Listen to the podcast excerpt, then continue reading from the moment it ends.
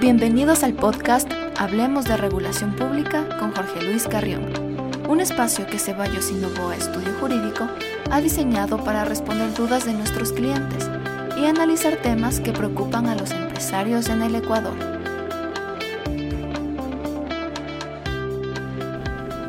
Anteriormente habíamos abordado de manera general las reformas planteadas por la Ley Orgánica Reformatoria del Código Orgánico Integral Penal en materia anticorrupción.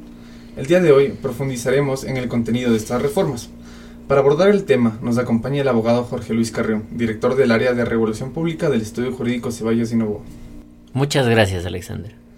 La Ley Orgánica Reformatoria del Código Orgánico Integral Penal en materia anticorrupción incorpora varias reformas a delitos ya existentes, pero también integra nuevos delitos dentro del COIP. ¿Qué elementos relevantes en materia de contratación pública podemos encontrar en esta ley reformatoria?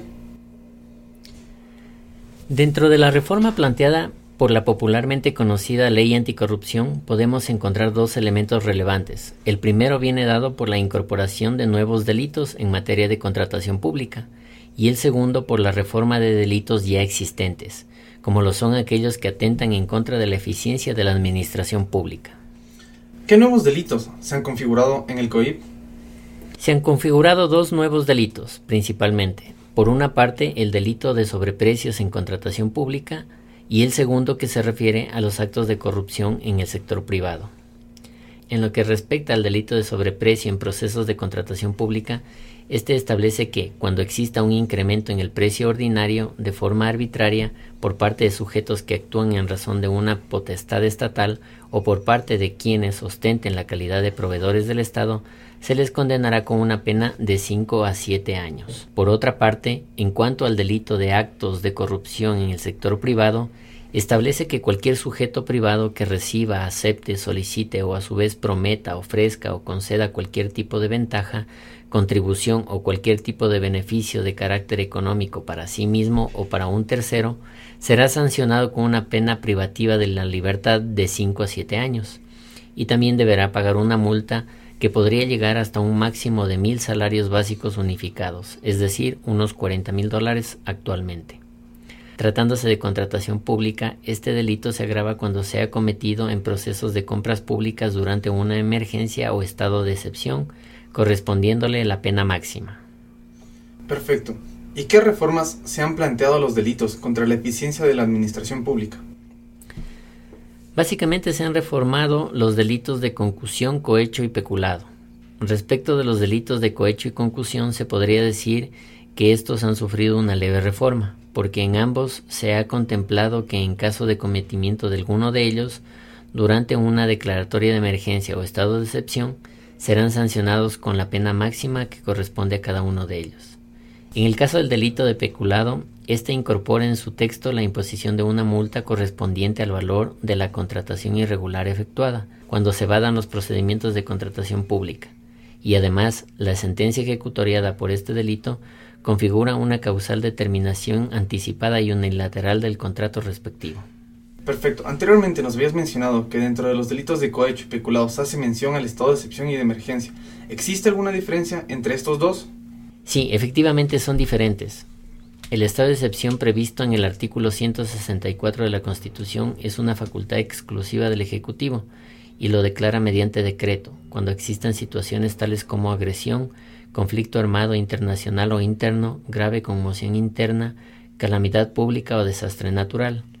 Además, el presidente de la República puede suspender o limitar derechos, como las libertades de tránsito y de asociación y reunión, pero también puede disponer otras medidas como recaudar tributos anticipadamente, utilizar fondos públicos destinados a otros fines, excepto los de salud y educación, trasladar la sede del gobierno a cualquier lugar del territorio nacional, disponer el cierre de puertos, aeropuertos y pasos fronterizos, por mencionar algunos ejemplos.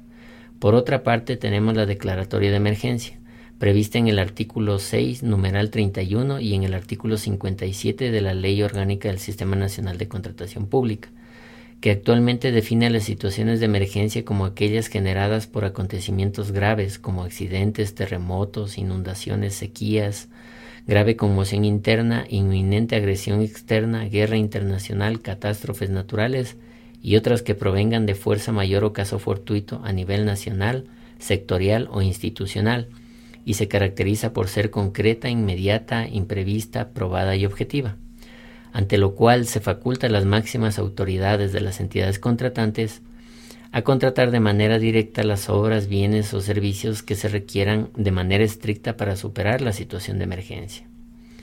Como podrás concluir, existen diferencias sustanciales, y no todo estado de excepción conlleva una declaratoria de emergencia, ni toda situación de emergencia necesariamente debe estar precedida de un estado de excepción.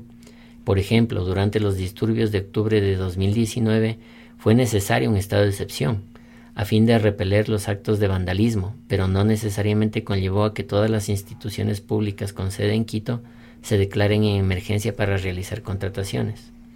Distinto es el caso de la pandemia por COVID-19, que además de un estado de excepción para restringir ciertos derechos e imponer un confinamiento estricto, conllevó a que las instituciones se declaren en emergencia para abastecerse de los bienes necesarios para evitar la propagación del coronavirus entre sus servidores, sobre todo de aquellas que prestan servicios públicos, que no podían interrumpirlos y por el contrario debían garantizarlos.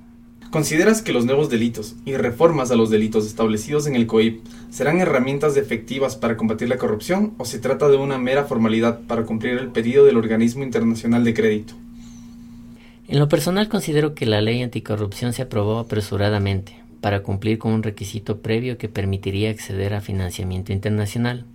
No se debatió lo suficiente sobre el tema y se hizo caso omiso a los argumentos válidos que se expusieron sobre los aspectos negativos del proyecto de ley, por lo que se terminaron aprobando textos que se prestan para subjetividades e interpretaciones arbitrarias, o peor aún, que pueden ser utilizadas como mecanismo de persecución política. Muchas gracias Jorge Luis por tu intervención. Con gusto, Alexander.